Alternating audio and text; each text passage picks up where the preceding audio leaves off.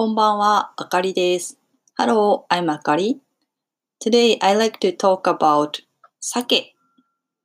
Since I'm doing tour guide in Kyoto, many of my guests ask me, what should I eat or what should I drink in Kyoto? And one of the answer is, if you can drink alcohol, I recommend my guests to drink sake. So today I like to talk about sake. えー、私はツアーガイドをしているので、よく、えー、海外のお客様に、京都では、まあ、有名な食べ物、飲み物は何ですか？というふうに聞かれます。で、私の答えとしの一つとして、えー、もしアルコールが飲めるのであれば、ぜひ京都のお酒を飲んでみてくださいということでお伝えします。えー、実は京都はあの、お酒を飲める人にとってはすごくいいところです。えー、まず、あの、日本酒の酒どころ、えー、京都の、京都市の南側の伏見には20いくつの、えー、酒蔵があります。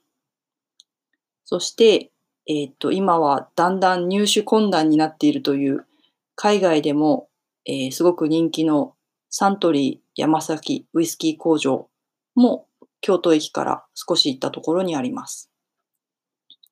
そして京都で作られたジンも有名ですし、あとクラフトビールの、えーと、会社なども最近できています。でもまあ、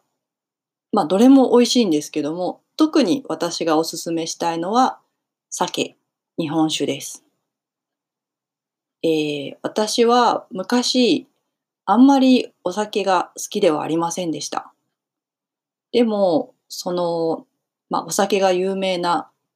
京都の伏見に1年間仕事で住む機会がありまして、で、やっぱり住んでいると、そこで作られたお酒を飲む機会があり、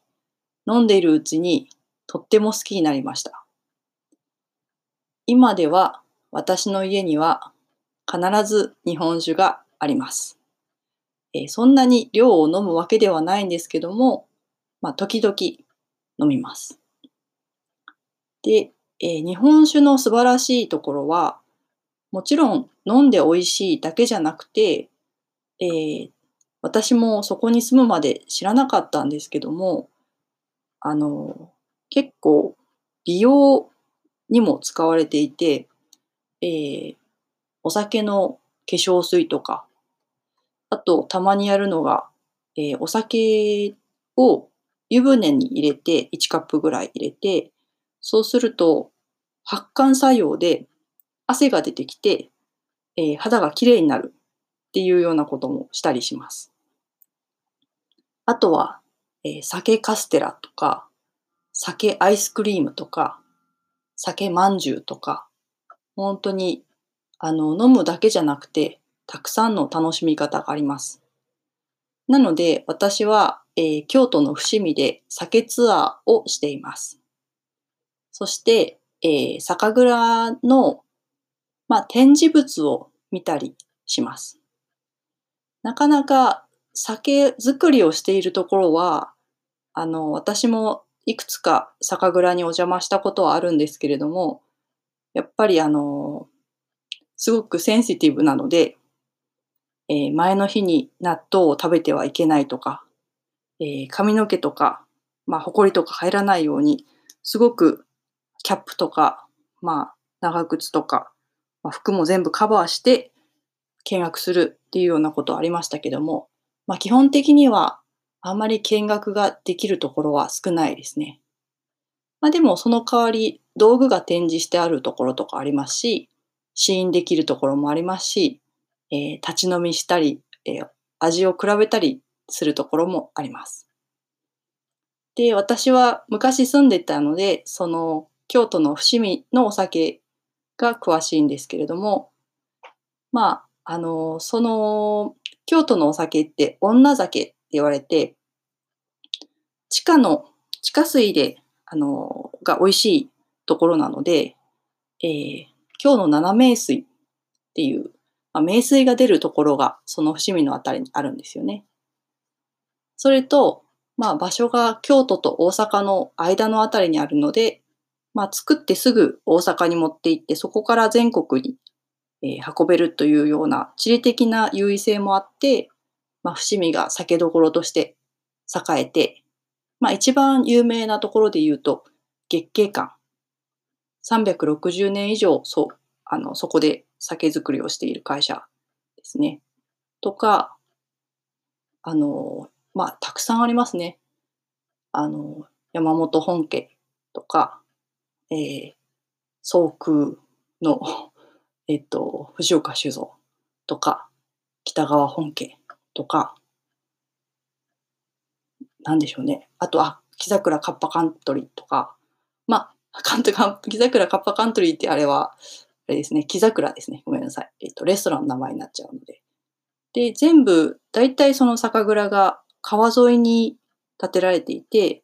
昔はやっぱり列車がなかったので、その300年、400年前は。酒を作って、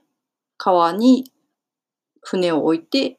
で、酒を、酒樽を乗せて、で、運んでいたんだなということがよくわかる。その、川沿いにたくさん酒蔵があります。まあ、私はそういうちょっと、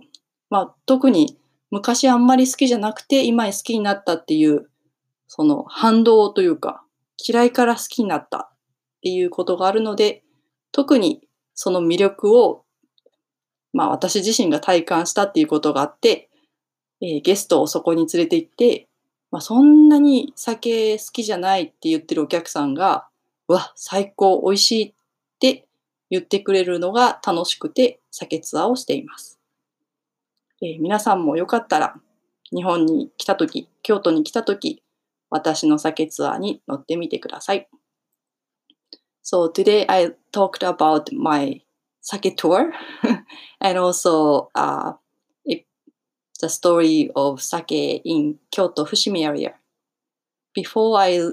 lived the area, I didn't like sake much, but after I leave the area, I learned a lot about sake. And sake is not only for drinking, but also you can use for cosmetics and cakes and ice creams and lots and lots. So if you have chance to come to Japan, if you have chance to come to Kyoto, please take my sake tour. I'll bring you my favorite sake brewery and you will like it. えー thank you very much for listening. 聞いてくれてありがとうございました。またね